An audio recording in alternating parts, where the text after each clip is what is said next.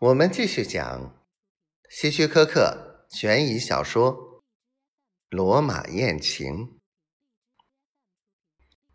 这是我头一回来罗马。我出生于乡下的一个普通家庭，今年虽然只有二十四岁，但在社会上也奔波闯荡了好几年，对生活有着清醒的认识。我知道，生活只是一场彻头彻尾的谎言。我更明白，如今的社会是一个现实的社会，罗马更是一个物欲世界，而我只是一个一文不名的穷小子。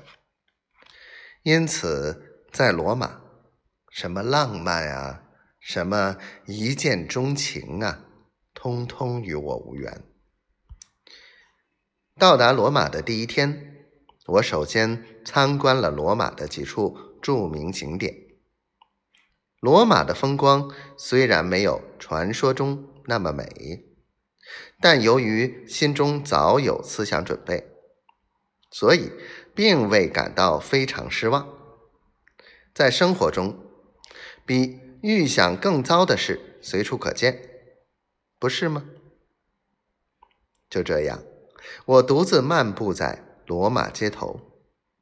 罗马果然是一个既古老又充满现代气息的城市。街道两边的店铺牌匾上闪烁着霓虹灯，店铺门前的喇叭里传出各种音乐，街道上的汽车川流不息，车灯映在行人的脸上。幻化出斑斓的颜色。夜幕渐渐降临了，人们匆匆的赶赴自己的夜生活。罗马的夜生活相当丰富，罗马市民习惯过丰富多彩的夜生活。只有我这个外乡人，漫无目的的、孤独的。在街上走着，我觉得自己根本无法融入这个城市。